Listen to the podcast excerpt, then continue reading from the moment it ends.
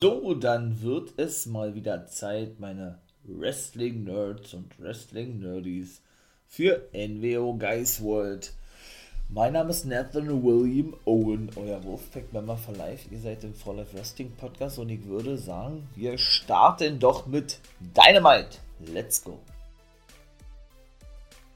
Mein Lieben, dann würde ich sagen, starten wir doch die Dynamite-Ausgabe, nicht wahr? Ja, sie war nicht schlecht gewesen. Ja, war jetzt aber meiner Meinung nach nicht eine der besten gewesen.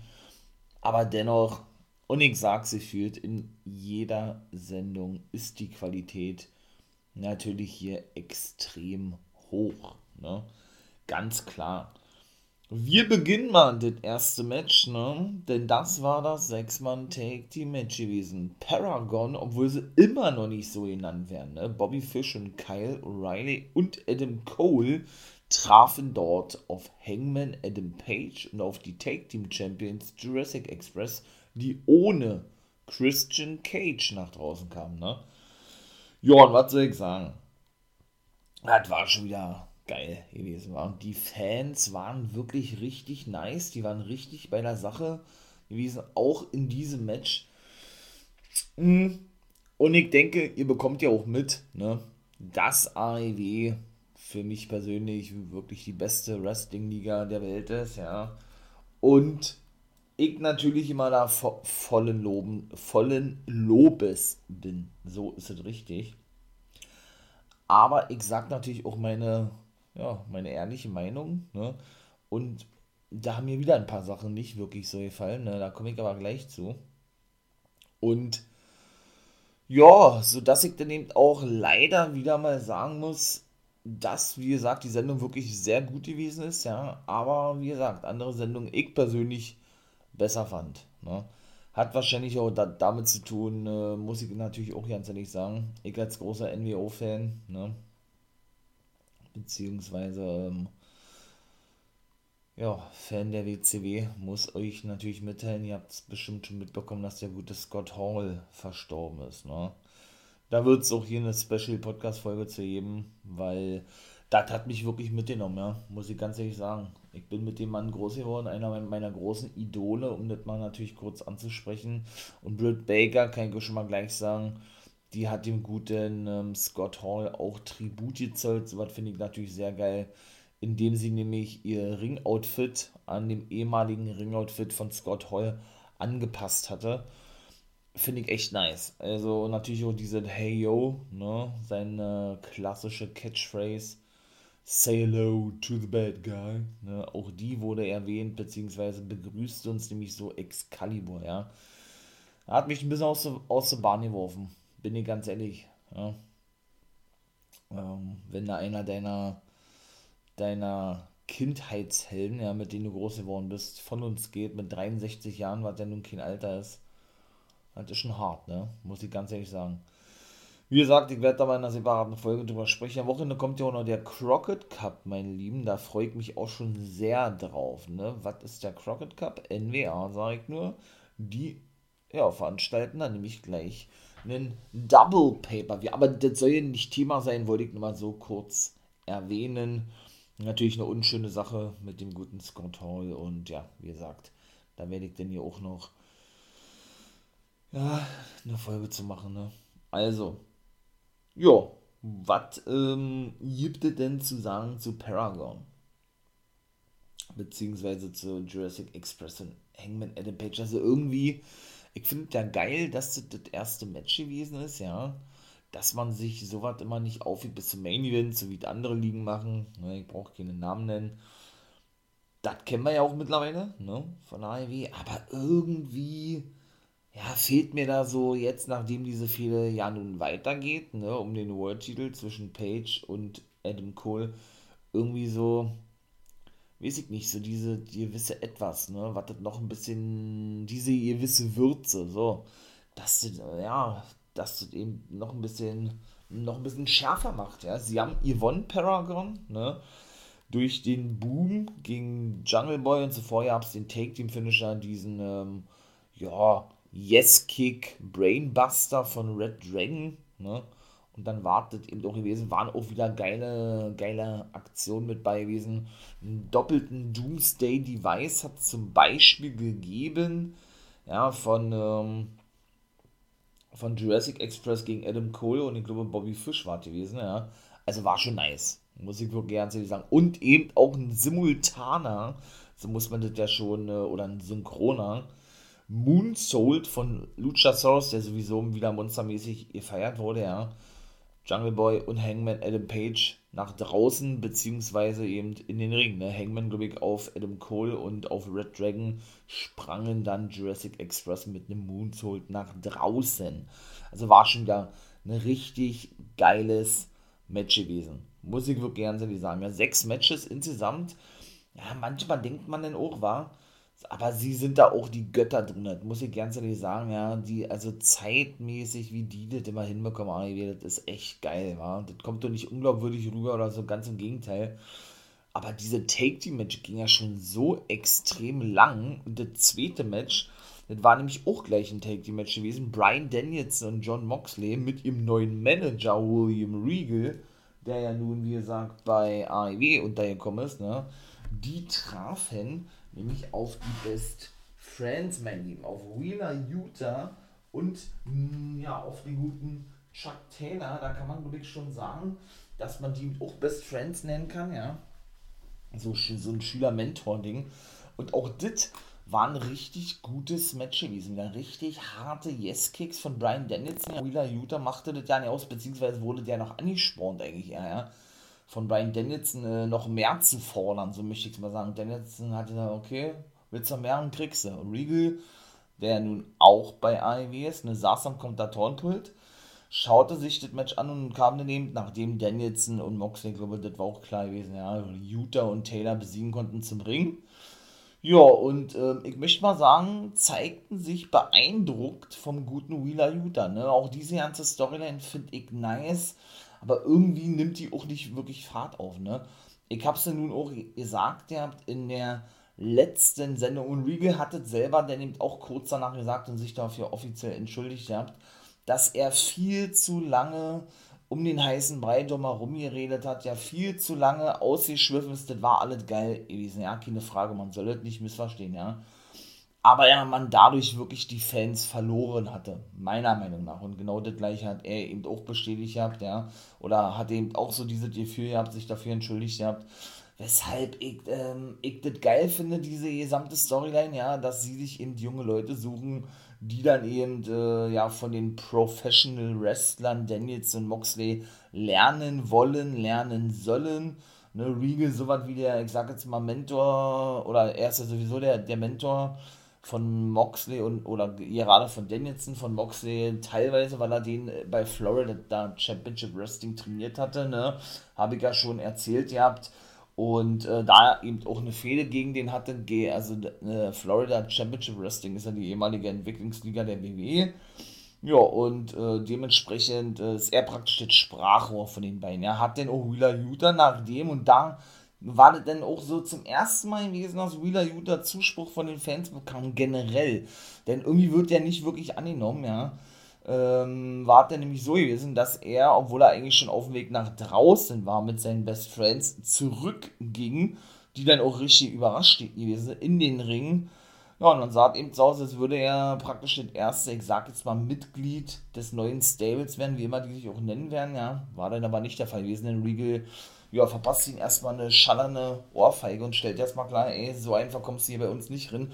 Aber auch das hat mich nicht wirklich abgeholt. Ja, ich weiß nicht wirklich, was er damit, damit sagen wollte. Ich habe zwar gerade gesagt, ihr habt, ey, ähm, du kommst jetzt nicht rein, ich hab dir zwar eine Ohrfeige verpasst, so eine Art, ja, Daniels und Moxley Plus hatten sich auch noch vor Utah auf, der eben, der eben den, den Handshake einforderte von Regal.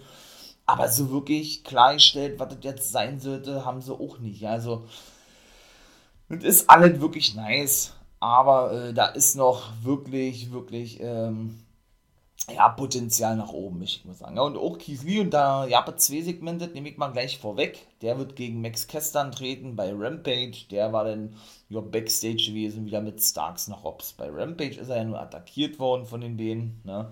Und das äh, hat man dann auch relativ zügig schon gemerkt, dass der jetzt Jagd machen wird auf den FTW Championship. So sieht es ja zumindest aus von Ricky Starks, der gute Keith Lee, ne?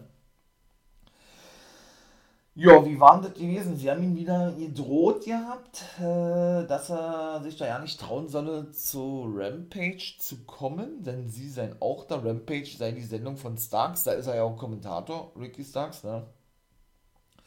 Und wenn doch, dann würde ihm dasselbe, das gleiche passieren wie in der letzten, letzten Woche. Und die sagte, ah, okay, das gleiche, das Beste hat er gesagt, ja, wie in der letzten Woche, dass ich dir einen Schlag verpasst habe, wie eine kleine Bitch oder was hat er gesagt, er hat sich dann halb tot gelacht und ließ dann einen, äh, einen sichtlich angefressenen Starks zurück, ne, und ein Power Hobbs genauso. Und wenig später hatten dann die Acclaimed noch ihre klassische Promo gehabt im Backstage-Bereich und wollten, wollten gerade so, ne, die Catchphrase-Band der Anthony Bones gegenüber dem guten Keith Lee. Da kamen Starks und Hobbs mit zu und stachelten die noch an, denn praktisch, äh, ich möchte mal sagen, Lee richtig zu zerstören. Ja. Und da kam der gute Swerve mit dazu. Swerve machte eben auch noch klar, hey, ich bin jetzt auch hier am Start bei AEW, denn das hier ist Swerves Haus. Und also weiß ich nicht, ob sich da ein Take-Deal irgendwie, irgendwie anbahnt zwischen Lee und Swerve, ja. Oder aber ob Swerve jetzt einfach nur klar mit, ey, Rampage ist jetzt meine Sendung und ich will auch den FTW Championship haben. Ich weiß es nicht. Ich finde es ich find's wirklich nice, muss ich sagen, ja. Denn es ist eben wirklich so, so viele wie Ivy zuletzt verpflichtet hat und das Roster ist extrem voll. Das muss man mal auch sagen, ja. Kann es schon passieren, dass die ganzen Neuzugänge wirklich so untergehen, möchte ich mal sagen. Aber sie bekommen es wirklich hin, sie weiterhin wirklich gut zu präsentieren. Und ja, Lee und Swerve möchte ich, möchte ich sagen, äh, so ein Keith Lee, der mutiert wirklich zu so einem reinen Rampage-Man. Ja, ich würde mir persönlich auch auch irgendwo vorstellen können oder wünschen, dass man eben doch Wrestler, die man nur bei Rampage einsetzt, überwiegend, ja, ist ja dann auch sehr oft so, dass die Promozeiten bei Dynamite da keine Matches haben, sondern eher bei Rampage. Dass man eben dann ähm, so viel wie möglich, ich möchte mal sagen, unterkriegt in der aktuellen Show. Aber ja, wie gesagt, bisher bekommt das ja wirklich überragend gut hin. Und FTA äußerten sich ja, warum sie Telly Blanchett rausgeschmissen haben, habe ich ja auch gesagt. Ja, also für mich erschließt sich das überhaupt nicht. Das kann eigentlich nur darauf zurückzuführen sein, dass Telly Blanchett leider auch gesundheitliche Probleme hat. Anders kann ich mir das nicht vorstellen, dass der jetzt so schnell rausgeworfen wurde. Man respektiere ihn trotzdem, aber er habe den Fokus verloren und deshalb war es unumgänglich gewesen, ihn rauszuschmeißen, hat Cash Wheeler gesagt, ja. Und dann verstehe ich auch nicht, dann kamen die Young Bucks mit dazu ähm, und sagt und machten sich darüber lustig über diesen Rauswurf, ja, und äh, stellten dann klar, dass sie trotz Rauswurf, egal welchen Manager sie sich auch in Zukunft holen werden, immer nur die Nummer 2 hinter den Young Bucks selbst bleiben werden. Jetzt fangen die wohl wieder eine Fehde an mit FTA. Ich habe gedacht, die haben eine Fehde, eine Fehde mit Red Dragon.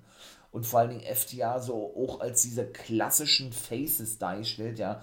Also mir persönlich sagt das nicht zu weil ich finde, dass in FDA, habe ich ja schon mal gesagt, so diese klassischen Heels sind, siehe Redneck-Style und so, ne? Weshalb man meiner Meinung nach eben auch mal so eine Meinung abhaben muss oder abhaben kann in dem Gimmick von Telly Blanchett, ja. Und das für mich einfach keinen Sinn ergeben hat, dass, der, dass er jetzt so schnell rausgeworfen wurde, nur weil er jetzt einmal was gegen, gegen Wheeler beziehungsweise gegen gegen Dex Howard, ihr sagt dann also für, für mich absolut übertrieben, ja. Aber gut, äh, ist nur meine, meine persönliche Meinung dazu, ja. Aber wie gesagt, ähm, ja, ne, weiß ich nicht, wer da der Manager werden wird. Es wird ja vermutet, so wurde ja schon mal spekuliert, Brad the Hitman Hart, ne? Denn es gibt ja bald The Owen, auch das finde ich nicht kreativ, ja. Der Name The Owen ist nämlich, äh, ja, der, der Name des Pokals, den man denn ähm, gewinnen wird, wenn das Turnier in Gedenken an Owen Hart stattfindet. Deshalb heißt die Trophäe The Owen, beziehungsweise das Turnier an sich. Aber gut. Ja, Scorpio Sky hat seinen Titel verteidigt gegen Wardlow, sein TNT Championship. Ja, das war schwer gewesen, da generell irgendwas zu tippen, war, bin ich ganz ehrlich weil ähm, ja, Wardlow natürlich auch Face turned, ne, hat sich ja nur vom Pinnacle los. Ja, ich denke, den gibt es gar nicht mehr, denn äh, MJF und Spears scheinen ja jetzt wohl alleine zu sein, ne? denn FTA irgendwie, weiß ich nicht, Face turned, haben Telly rausgeworfen, ich habe keine Ahnung. Auf jeden Fall doch, war wirklich gut gewesen. Ja, Scorpius Gay war natürlich mit, mit seinem Manager Dan Lambert am Start und Paige Van Zane, die ja nun unterschrieben hat, die Dame, ne?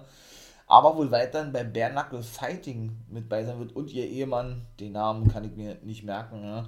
und der geriet durcheinander mit Wardlow, als sich Paige Van, Van Zane vor ihm aufplusterte und dadurch, äh, ich möchte mal sagen, Scorpius Guy ein bisschen ähm, Zeit verschaffte, eine Aktion zeigen zu können, ja. Und während Wardlow sich denn äh, den Ehemann von Paige Van Zane schnappte und zur Powerbomb hochnehmen wollte, beziehungsweise diese zeigen wollte, ja, kam Scorpius Sky mit einem, ähm, mit einem Flying Dropkick angeflogen, ja. Und sie knutschte auch noch alle, ja, knutschte ihren Ehemann auch noch ab oder er knutschte sie ab, um klarzustellen, ey, Wardlow, du hast ja keine Chance. Aber ganz ehrlich, weiß ich auch nicht, was das sollte, als wenn es da irgendwelche An Andeutungen gab, dass Wardlow irgendwie Interesse hat an Page Van Zane, so was, ne? Wo, wo soll es die gegeben haben? Warum hat sie das gemacht? Ja, ich meine mal klar, äh, das sehen wir ja bei NXT, da wäre natürlich gleich zu kommen. Auch schon des Öfteren, ne? Dexter und Indy, da ist ja auch, was passiert mit diesem Rummiknutsche, ne? So klarstellen, ey, das ist mein Mann, das ist meine Frau, aber ich muss persönlich sowas nicht sehen, ne? Bin ich, da, bin ich auch da ganz ehrlich. Aber gut. Ja, was soll ich sagen? Der gute MJF war nämlich auch am Start gewesen der sorgte dafür, dass Wardlow nämlich auch verloren hat sein Match. So oft verloren hat er ja noch nicht, denn er stieß Wardlow, der ähm, ja wirklich gut einstecken musste von Scorpius Sky, aber selber eben auch klarstellte, wer der Big Man ist mit zwei Powerbombs, wie gesagt, ne? Und eigentlich die Powerbomb, die Powerbomb-Symphonie folgen sollte. Lambert unterbrach das aber, weil er eben auf den Apron sprang und so Wardlow ablenken konnte. Und schlussendlich MJF denn dafür sorgte, dass Sky seinen Titel verteidigte. Ja denn der stieß, wie gesagt, Wardlow in den Ringpfosten rein, Spears K.O. nach draußen, dann zerstörten sie Wardlow, äh, posierten dann äh, über ihn äh, stehend, als hätten sie einen Hirsch erlegt, möcht, möchte ich mal sagen, und dann war das vorbei gewesen. Kein CM Punk gewesen, ich denke, der wird da aber noch eine Rolle spielen, der wird wahrscheinlich der neue Mentor werden von Wardlow oder irgendwie sowas, ja. Aber jetzt haben sie wirklich so gestartet, ne, wie man schon vermutet hatte dass MJF jetzt mit seinem ehemaligen Bodyguard äh, fäden wird, ja, aber auch Punk da irgendwie eine Rolle spielen wird. Ich finde das geil. Wie die das da so immer kombinieren miteinander, das ist schon wirklich richtig gut gebuckt von AEW, ja. Das muss man mal wirklich so klar sagen. Also ich bin wirklich gespannt, wie das weiterhin wird, auch mit dem guten Wardlow, ja, jetzt Face It Turn, wie er sagt, doch ist nice, freut mich. Äh, Finde ich auch wirklich wirklich, wirklich cool, wie der eingesetzt wird, ja. Oder Wardlow ist so gut gefeiert worden, jetzt bei weitem nicht so wie in der letzten Woche, ne? oder, oder wie in den letzten Wochen, aber doch äh, schon äh, mehr als ausreichend, ja. Ja gut, mit Jade Cargill 29 zu 0 hat noch nicht einmal verloren. Ja, da muss auch eine Steigerung kommen, meiner Meinung nach. Ja, jede Woche sehen wir das, aber auch das ist so klassisch im, im Wrestling, ne wie oft haben wir das schon gesehen, dass da viele irgendwie Backstage stehen und sagen, ey, bringt mir neue Gegner, ich will den und den zerstören und das war die Wesen. Und was anderes ist es auch nicht bei Jade Cargill und Mark Sterling, ihr Manager, die darauf warten, endlich mal eine neue Gegner zu bekommen. Ne? Das sagt die gefühlt in jeder Woche. Ne? Aber irgendwann ist meiner Meinung nach auch mal gut, ja. Und irgendwann muss es auch mal eine bessere Promo geben, ja. Oder ähm, irgendwie was anderes passieren, ja. Ja, ich habe natürlich auch noch vergessen, äh, was zu erzählen über ähm, na, Appreciation Jericho Project. Das ist der neue Name von Jericho Stable mit 2.0 und Jake Hager und Daniel Garcia, dem Schüler von dem guten 2.0. Der kam natürlich trotzdem Juden da draußen am Feiern und so, ja. Und auch hier muss ich sagen, äh, das ist wirklich richtig gut, was da alles ist, aber auch hier springt der Funke bei mir nicht wirklich über, ne?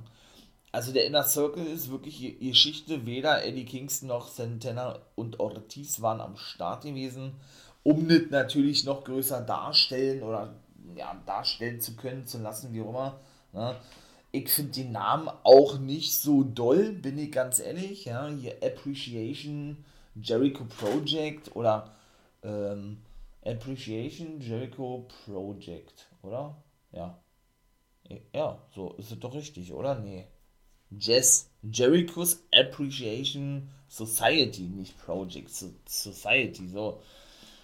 Ja, das sagten dann eben auch 2.0, ne? Matt Lee und Jeff Parker, ähm, wie sie doch inspiriert wurden von Jericho die ganze Zeit. Und es war eigentlich eine reine High-Promo von allen gewesen. Auch Jericho kam dann zu Wort und sagte, wie an Daniel Garcia Geld spendete. Damals, als, als einen Autounfall gehabt hat, habe ich zum ersten Mal gehört, ja. Und hat dann eben gesagt, dass er ein Sports-Entertainer sei und kein Pro-Wrestler äh, so wie die ganzen anderen hier aus dem, aus, aus, aus die die ganze Liga von AEW besteht. Jetzt gehen sie also auf diese Storyline ein, ja. Finde ich auch irgendwo nice, aber irgendwie weiß ich nicht. Also, ah, keine Ahnung, also irgendwie. Ne, ich finde 2.0 nice, ne, ist einer meiner Lieblingsteams, habe ich ja schon mal gesagt, Matthew Bernard Lee und Jeff Parker, wobei die auch neue Namen bekommen haben ich habe keine Ahnung, Angelo Parker und Matthew, keine Ahnung, was Lee.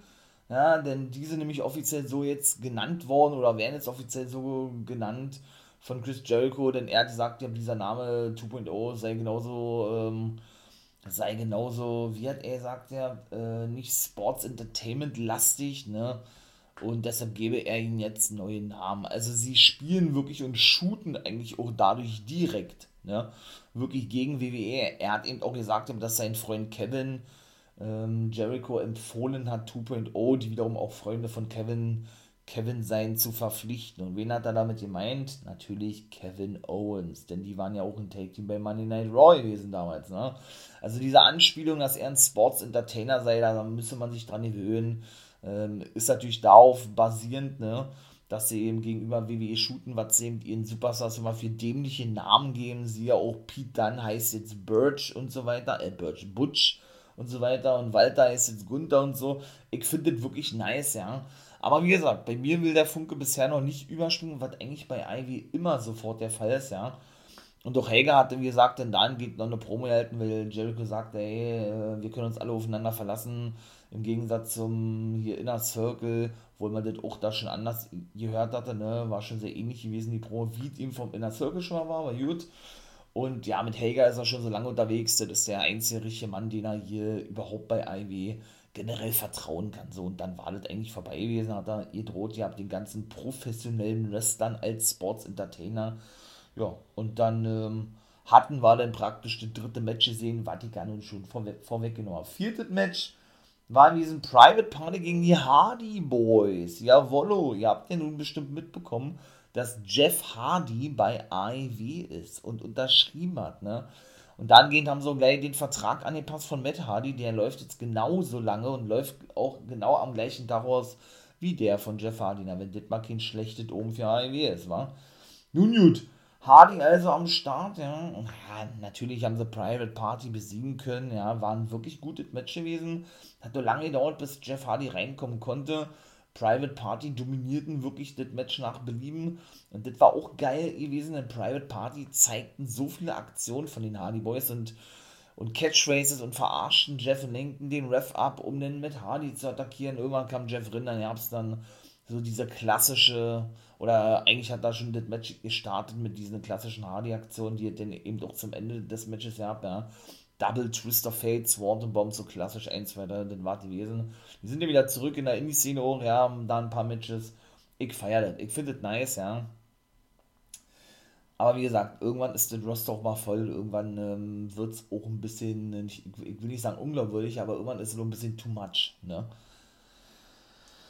Ja, dann kam natürlich das Ding und da wir Ende nach draußen mit einem Baseballbett und Skateboard bewaffnet, denn die Safe, denn die Hardy Boys, denn zuvor kam nämlich schon Andrades Family Office nach draußen, so äh, heißt es ja jetzt nur, nachdem er den davon mit Hardy übernommen hat, Butcher, The Blade und Bunny, ne, umzingelten den Ring, verschwanden dann aber schlussendlich, weil Sting und Darby Allen, wie gesagt, safe denn. Und Darby Allen wird dann eben auch auf den Butcher treffen bei Rampage, Red Velvet trifft auf Leda Hirsch, hat sie auch gesagt, wir waren mal Freunde, jetzt will ich den nur noch in den Arsch treten, sag ich mal, ja. Ähm, ja, dann, wie gesagt, weil ich ja vorhin auch schon gesagt habe, das Match, ähm, na, Keith Lee gegen Max Kester. Und das House of Black wird ebenso bei Rampage Match haben, die waren auch nicht zu sehen bei AEW, so keinen Clip oder sonst was. Und die treffen auf Bear Bear Country, so, so richtig Bear Boulder und Bear Bronze und auf Fuego del Sol. Na, da haben sie ja wohl schon die nächsten Opfer gefunden. Ja, ich denke, die, die suchen jetzt neue Fädengegner für die, ja, ist meine Vermutung. Sodass sie dann erst einmal, ähm, ja, erst einmal sich ein paar, nicht, nicht Jobber vornehmen dürfen, aber welche vornehmen dürfen, die jetzt nicht so oft gewinnen, weil wann hat Fuego del Sol ein wichtiges Match gewonnen oder Bear County, das ist schon eine Weile her, ne? Und jetzt sind nicht sechs Matches, jetzt sind fünf Matches und wir sind nämlich schon im Main Event angekommen, mein Lieben. Ja, und da besiegte Sandra Rosa in ihrer Heimatstadt Texas Britt Baker, so wie man es schon vermutet hat, das hatte ich ja in der letzten Woche auch gesagt, und darf sich zum ersten Mal damit eben auch neue AEW Women's Championess nennen. Auch das war wieder ein gutes Match, aber es kam an die beiden Matches nicht heran aus dem letzten Jahr, ne, und war ja der St. Patrick's Day gewesen, auch im letzten Jahr, als dieses überragende Match stattfand, ja. Aber wie gesagt, äh, sie ist also neue Championess und auch so zwischendurch haben sie, haben sie auch mal einen neuen Titel eingeführt, beziehungsweise das Design des AEW Women's Titel geändert, haben sie auch nur so nebenbei erwähnt. Ihr habt in der letzten Woche ja schon, dass, dass Baker das einfach mal so entschieden hat, ne, den einfach so präsentierte. Auch AEW, ich möchte mal sagen, untypisch dafür, wie sie das sonst immer bisher gebuckt hatten, ne? Aber gut. Sind eben alle so kleine Sachen, die mich ein bisschen stören, aber im Großen und Ganzen ist es natürlich weiterhin alles überragend, was Ei wieder macht, ja, keine Frage. Ja, und was war da wieder gewesen? Die bluteten natürlich wieder wie die Schweine, ja, das war ja unnormal. Was Baker da für eine Konstruktion aufgebaut hatte von Stühlen, ja. Da flog sie dann natürlich selber rein, ja, das war da so übereinander gestapelt, denn die standen beide auf dem dritten Ringpfosten oder, ja, auf dem dritten Ringpfosten, äh, war ja ein Steel Cage Match gewesen. Zum ersten Mal bei AE, nee, nicht bei AEW, aber zum ersten Mal ein Frauen-Steel Cage Match bei AEW überhaupt und dann nur noch der Main Event, ja.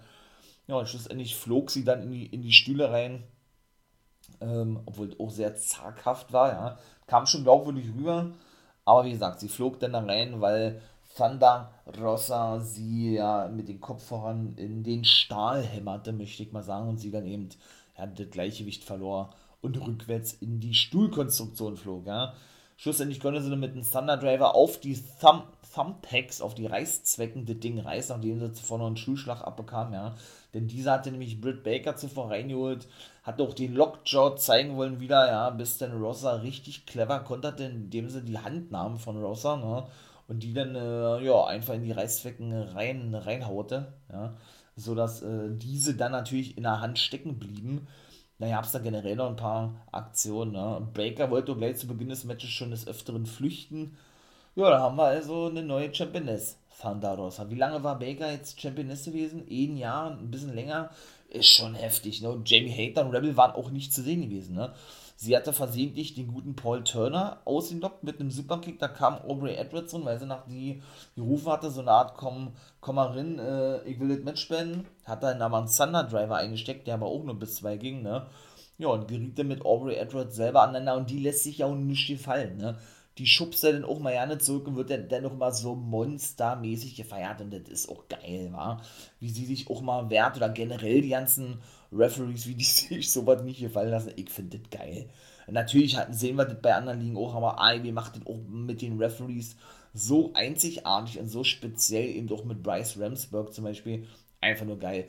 Und dann war Dynamite vorbei gewesen. Dustin Rhodes, der, ich sag mal, Trainer und äh, eine gute Freund von Thunder Rosa kam noch zum Ende des Matches rein, gratuliert ihr und dann war Dynamite vorbei gewesen. Ne?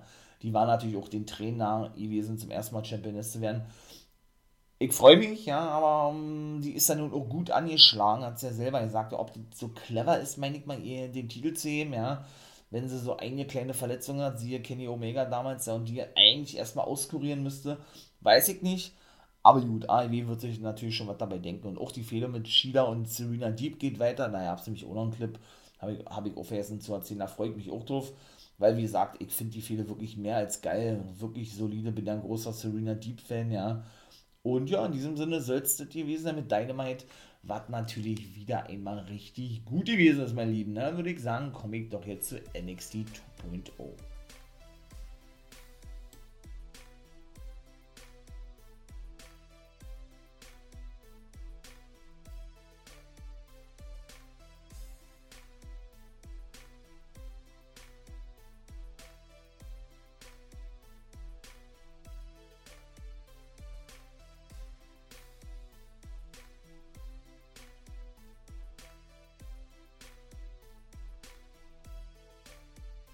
starten wir doch die NXT 2.0 Ausgabe, ne? Mit einer Miss TV Sendung. Ihr habt richtig gehört. Ja, die sollte wohl bei Raw stattfinden oder was? Ich weiß es nicht. Aber sie hat nun bei NXT 2.0 stattgefunden. Ich werde euch eben auch später sagen, warum. Denn da passierte nämlich noch was. Wen hat er zu Gast gehabt? Seinen alten Buddy. Und das muss man wirklich so sagen. Dolph Segler kam da draußen mit Robert Root. Denn wenn wir uns mal überlegen, wie lange die, und das war eigentlich auch nur so ein reines Hype-Ding, dann haben sie sich witzig gemacht. Ich erkläre das mal kurz und dann wartet eigentlich auch schon gewesen mit Miss TV ne, haben sich lustig gemacht über Braun Breaker, hatten dann Video gezeigt, also über den Neuling oder Rookie, ne, sind ja schon die erfahrenen Leute, Beda 41, glaube ich, mittlerweile, Segler und Miss ja über 16 Jahre in der WWE und alle Entlassungswellen überstanden, ne. Ja, und hatten auch ein Video gezeigt, ja, was Breaker zeigte, als er eben äh, beim Hauptquartier vor, vorfuhr mit seinem neuen schicket, schick, schicket Wegelchen, ne und ja, dementsprechend auf der Suche war nach Dolph Ziggler, der ja nun überraschend nochmal World Champion geworden ist, hätte ich im Leben nicht mehr mit gerechnet, war. Dass der nochmal einen World-Titel gewinnt. Es ist, ich sag jetzt mal, ohne das jetzt abwerten, meinst du nur der NXT World-Titel. Aber ich meine mal besser als äh, Janisch. Ne? Also, wie gesagt, ich hätte nicht mehr mit gerechnet, dass er überhaupt nochmal einen Titel gewinnen darf. Ne? Ja, und haben sich dann darüber lustig gemacht, dass er eben nicht in der Halle anwesend sei und wer kam nach draußen, der neue Publikumsliebling, der mir aber nicht wirklich gefällt, weil ich ihn eben als Monster hier megamäßig geil finde, als Face gefällt er mir nicht wirklich der gute LA Knight, ne? Aber hat der nicht für Zuspruch bekommen und er sagte, er wolle den Platz für Breaker einnehmen, weil er ihn heute nicht da sei. Lange Rede, kurzer Sinn, das war auch der Main Event gewesen und es ging dann um den NXT World Titel zwischen Sigler und LA Knight. Jo, Dolphy Boy, also, ne, wirklich nochmal World Champion geworden. Also irgendwie kann man das ja nicht wirklich glauben, aber es ist wirklich so. Also schon krass, ey. Das erste Match, was wir sahen, war gut gewesen. Ja, auch da komme ich gleich zu. Denn davor sahen wir, und das werde ich mal auch komplett schon mal machen, das war wieder so ein, und das ist ja auch so ein NXT-typisches Ding, was ich aber wirklich, wirklich nice finde, ja. Dass sie eben immer so, eine, äh, so einen gewissen Fokus auf eine Hauptstoryline legen und die dann mit diversen Backstage-Clips, Segmenten, wie man es auch nennen möchte, belohnen ne, oder belohnt. Siehe auch hier die Fehler mit lange eben, ne, Cameron Grimes LA Knight, Dexter Lewis, diese ganze Liebesgeschichte mit The Way, sag ich nur, oder aber der Poker Room, ne, mit Duke Hudson und Cameron Grimes und so weiter und so fort. Genauso war es nur diesmal mit Cora Jade gewesen. Und kann ich auch schon mal vorwegnehmen, die wird bei Stand and Deliver bei dem Pay-Per-View am WrestleMania-Wochenende ein Titelmatch bekommen gegen Mandy Rose. Denn sie äußerte sich da darüber oder dahingehend, dass ihre Take-Team-Partnerin Raquel Gonzalez vier bis sechs Wochen verletzt ausfallen werde oder ausfallen wird weil sie von Toxic Attraction ja attackiert wurde. Das haben wir ja gesehen, dadurch sind sie eben ausgeschieden aus dem Dusty Rhodes Take, Team Classic. Kylie Ray und Io Shirai werden das Ding sowieso gewinnen, ne, denn die stehen im Finale. Ich dachte, dass eben Gonzalez und Jade ausstehen, weil jetzt äh, im Finale stehen. Weil es eben dann wieder so ein klassisches WWE-Booking gewesen wäre, ne, dahingehend, dass man eben diese zusammengewürfelten Teams unbedingt ja, gewinnen lassen muss. Ich bin da kein Fan von, ne aber gut. Ja, schlussendlich hat sie dann gesagt, ja, ey, sie weiß ganz genau, wie sie den drei Damen schädigen kann. Oder ähm, ich möchte mal sagen, ähm, ja, wie sie sich rächen kann, wie man das doch immer nennen möchte, ja. Und schnappte sich dann und wie, wie von Geistern auf einmal ne, die Titel von Toxic Attraction. Sowohl die Take-Team-Titel von JC Jane als auch von Gigi Dolan und eben auch der der Singles World Titel von Manny Rose hingen auf einmal da, äh, irgendwie ist ja an, an einem Kleiderhaken oder was, ja, sodass jeder die hätte nehmen können. Ne? Also auch ein bisschen weit hergeholt, meine ich mal. Er hat so auch, hat so, äh, ja, sich geschnappt und, erzähle ich jetzt mal, das war ihm, wie gesagt, in der ganzen NXT 2.0 Ausgabe gewesen und hat dann damit praktisch Fallen gebaut. Ne? Hat nämlich JC Jane zum Beispiel ja in so einer Lagerhalle eingesperrt, weil sie den Gürtel weil sie den Gürtel an so einer Schnur aufhing, ne, wo Jane ransprang, damit sie überhaupt da rankommt und da sich dann die Türen lösten und dann auf einmal zuschlugen. Ja, und sie dann äh, ja, mit dem Schloss eben diese, diese Tür schloss, ne, mit dem Schloss diese Tür schloss, um dann eben ja, sich JC Jane zu entledigen. Genauso hat sie eben auch gemacht mit der guten äh, Gigi Dolan, denn da hat sie, das war eben auch alles schon zu sehen gewesen, als dieses Segment begann. Das war mal was anderes gewesen, ja, was war, dann war natürlich logisch gewesen, was passiert, wenn ein Gürtel ne, auf dem Mülltonnendeckel platziert ist, ne, wo man schwer rankommt. Ist doch klar, dass dieser Mülltonnendeckel dann logischerweise auf diejenige Person fällt, in dem Fall Gigi Dolan, die in die Mülltonne reinging. Ne?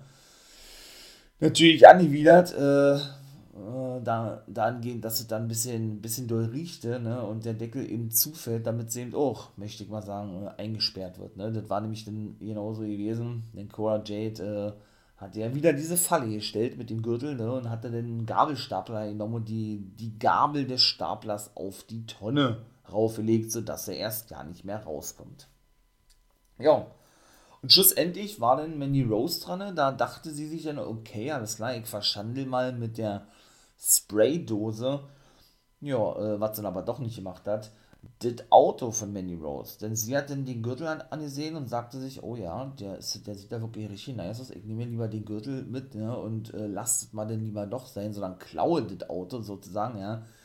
Das hat Mandy Rose aber schon geahnt, denn die versteckte sich nämlich in ihrem Auto auf dem Rücksitz, attackierte Cora Jade und hatte dann auch ihre beiden Freundinnen auf einmal befreit, ja, was man dann aber nicht zu sehen bekam, wie sie die irgendwie befreit hat, denn auch keinen Sinn meine ich mal, man macht sich da so eine Mühe, so eine Segmente, ich sag jetzt mal, zu zeigen, ja, wie sie eben gefangen genommen werden, kann man das so sagen, Dolan und JC Jane und dann zeigt man nicht mal, wie Rose die befreit war, naja, ich weiß nicht haben sie Jade eben attackiert gehabt und schlussendlich, ja, ist der eben wie Stand and Deliver dieses Match festgesetzt worden. Ja. A-Kid besiegte Kushida im zweiten Match und im ersten Match besiegte schon Santos Escobar Cameron Grimes. Und Santos Escobar und A-Kid stehen da, nee, Quatsch, A-Kid nicht, das stimmt nicht. Ich dachte, das war ein Qualifikationsmatch für das Leitermatch ne, bei Stand and Deliver, wenn es um den North American Titel geht.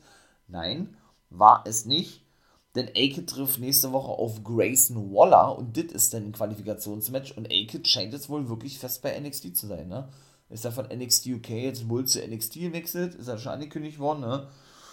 Ja, und Escobar besiegt eben den guten Cameron Grimes mit einem Michinoku Driver, nachdem er ja eigentlich den Caven zeigen wollte. Und dann komme ich jetzt zu dem, was ich sagte vorhin mit Miss die Quoten sollen ja so was von unterirdisch schlecht sein, ja, dass WWE sich wohl gezwungen sieht, äh, nicht nur Sigler und Miss, sondern auch Rey Mysterio bei NXT zu zeigen, ja, damit natürlich diese großen Namen dafür sorgen, dass NXT wieder vernünftige Quoten erzielt. Denn der war dann wirklich zu sehen gewesen mit seinem Sohn Dominik. Nur da gab es dann so eine kleine Reibereien, wer ist denn nun der beste Luchador, der würdige Nachfolger von der Legende Rey Mysterio, so hatte äh, Elegano der Phantasma das gesagt habt und damit Rey Mysterio eben gehuldigt, ne? Und ja, schlussendlich ja, den Match und Dominic Mysterio gewandt auch gegen Raúl Mendoza. Denn wie gesagt, äh, sie waren sich nicht ganz einig gewesen, wer denn der würdige Nachfolger wird. Ray sagte natürlich sein Sohn, ist ja ganz klar, ne? Und Santos war aber der Meinung gewesen, dass er das ist, beziehungsweise diskutierten Wild und Mendoza, was er nicht so geil fand, äh, dahingehend, dass sie sich auch vorstellen könnten, dass äh, Rey Mysterio, äh, dass Santos Escobar nie so groß werden würde wie Rey Mysterio, weil sie ihn eben so verehren, sozusagen. Ne? Schlussendlich, wie gesagt, hat denn Dominic Mysterio, kann ich schon mal vorwegnehmen, den guten Raúl Mendoza gewonnen. Das war das fünfte Match gewesen und bin ein bisschen zu voreilig gewesen. Und das dritte Match gewann Tiffany Stratton gegen Saray. Sie attackierte Saray schon nach vorne. Oh ja, was soll ich sagen? Also, ich finde das äh, nicht nice. Natürlich ist, ist eine hübsche Frau, die gute Tiffany Stratton. Ich finde, die hatte wirklich gut was drauf für NXT-Verhältnisse, wenn man so sagen kann, ja, im Ring. Aber ich finde eben diese ganze Gimmick hier so Sailor Moon-mäßig von Saray überhaupt nicht geil. Ja? Also noch klischeebehafteter geht es ja eigentlich schon gar nicht mehr, ne? Und genauso soll es ja eben auch dargestellt sein, dass sie eben ne, dieses Schulmädchen ist und sie wollte sich gerade, ich sag jetzt mal, verwandeln in Sailor Moon oder in Saray, die äh, The Warrior of the Golden Sun ne, und hat ja eben auch so ein Amulett dahingehend bekommen von ihrer Großmutter, laut Storyline, ne? Was sie denn aber nicht konnte, weil sie eben von Stratton schon attackiert wurde, ne? Wie gesagt, also mich persönlich holt das nicht ab. Ich finde sowas immer total kindisch, ja. Ähm, und gerade eben so voll klischeebehaftet, ja. Nur weil Sailor Moon eine Anime-Serie ist aus Japan, ist NXT oder WWE der Meinung, man kann Saray dementsprechend so einsetzen. Ich meine mal, Saray ist ja nun ein großer Name gewesen in Japan. Ne?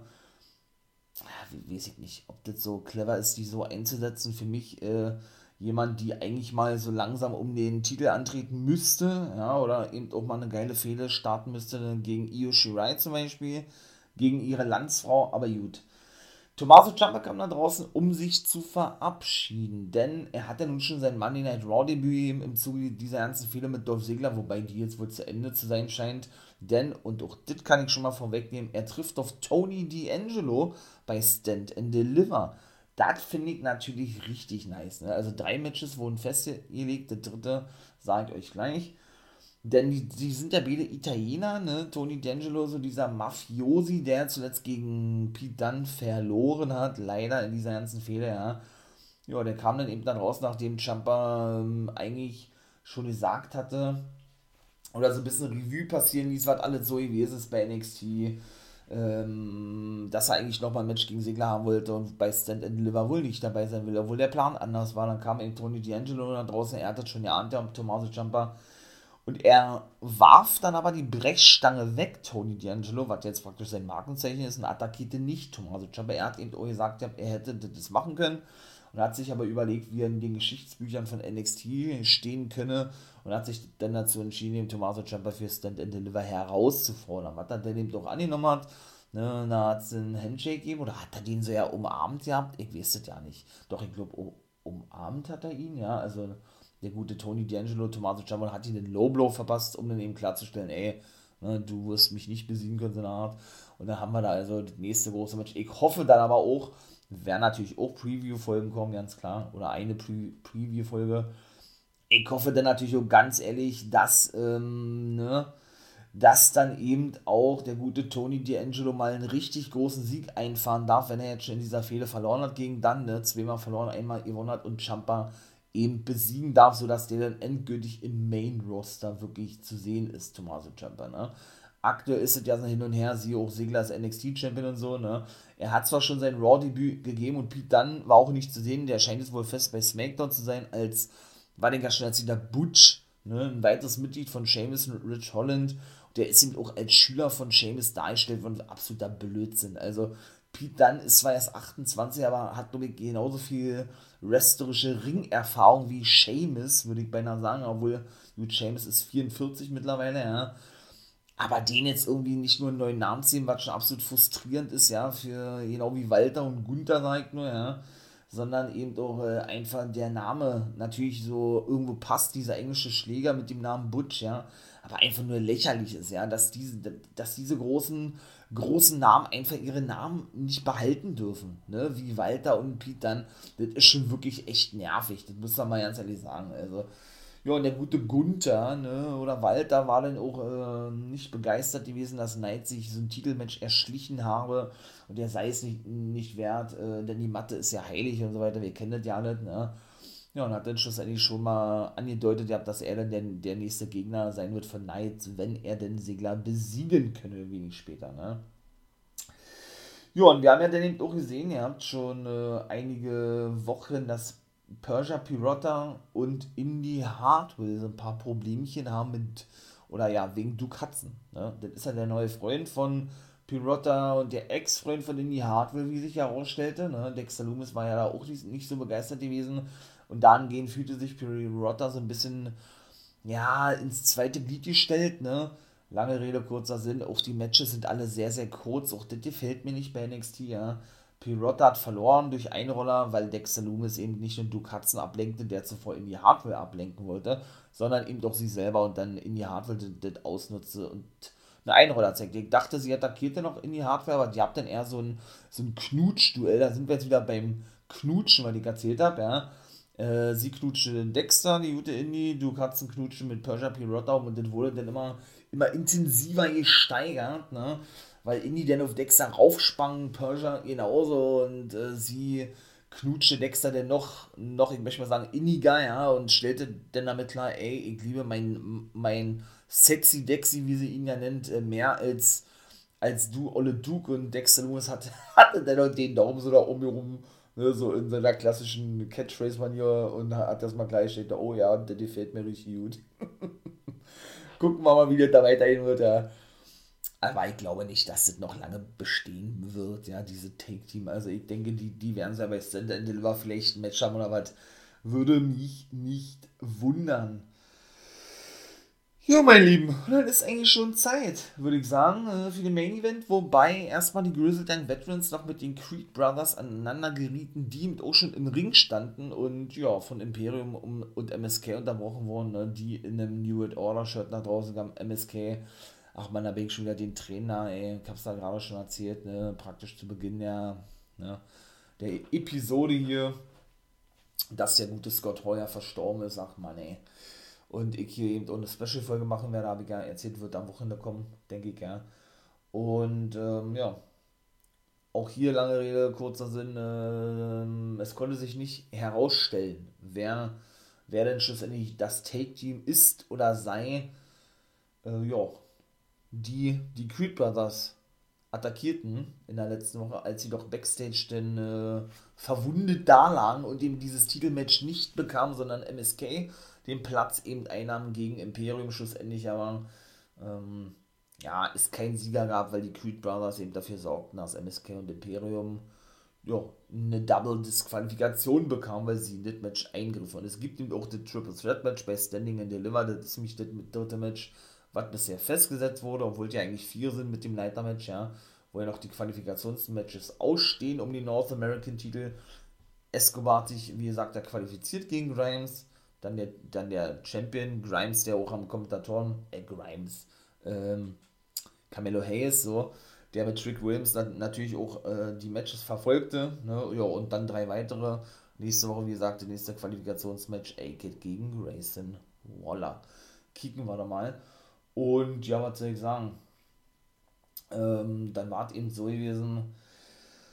Ach Mensch, wo war ich denn jetzt gewesen? Das habe ich leider. Achso, ja, mit, mit den Take Teams, genau. Das Imperium dann ebenso genauso sagte, ey, wir waren es nicht gewesen. Ne? Und da haben sie praktisch, weil sie ja keiner Herausforderung aus dem Weg gehen, ja, eben diese Challenge ausgesprochen. Grizzled Young Veterans waren im Backstage gewesen und überrascht, dass man so schnell ein Titelmatch bekommt. Ne? Und ja, äh, nächste Woche soll es wohl ein Match geben gegen die Creed Brothers. Das, das hatte Malcolm Bivens denn gefordert, ja, was sie auch angenommen haben.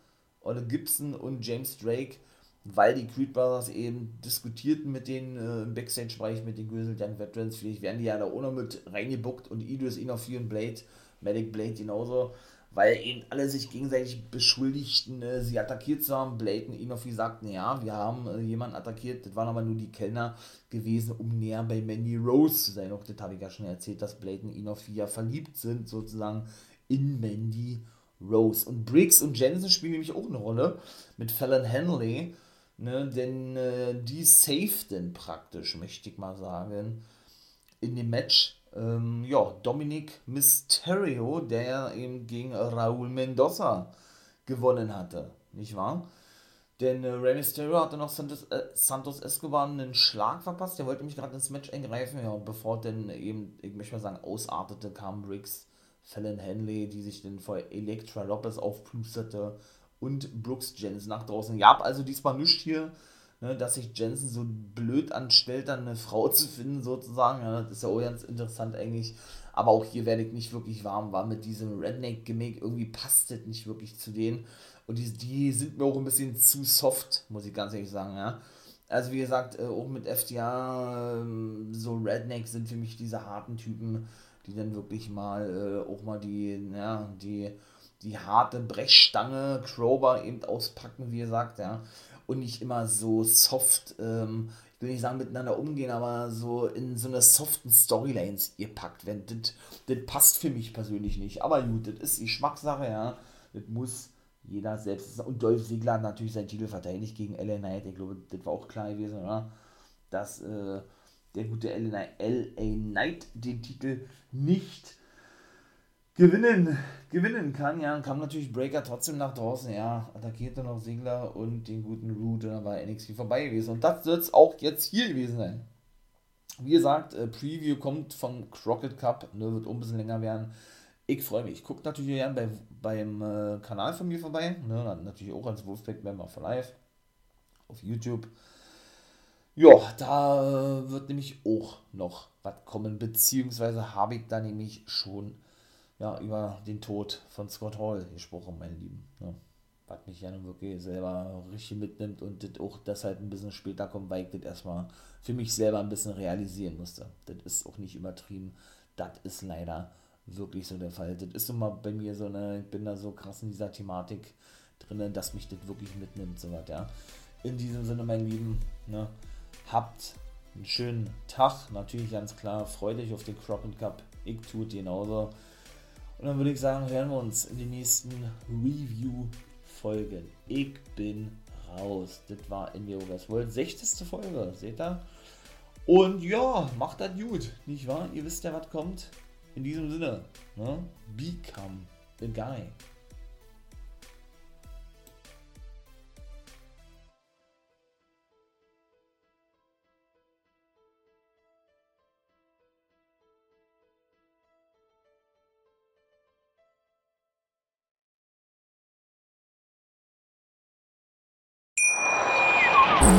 Mich natürlich schockverliebt, weil die war wirklich ganz, ganz klein. So begann die Mensch-Hund-Beziehung zwischen Christina und Tierschutz und Frieda. Und wie es danach, nach dem ersten Moment der Verliebtheit, so weiterging und welche Klippen es danach zu umschiffen galt, das hört ihr in der neuen Ausgabe von Iswas Dog, dem Podcast für harmonische Mensch-Hund-Beziehungen. Iswas Dog?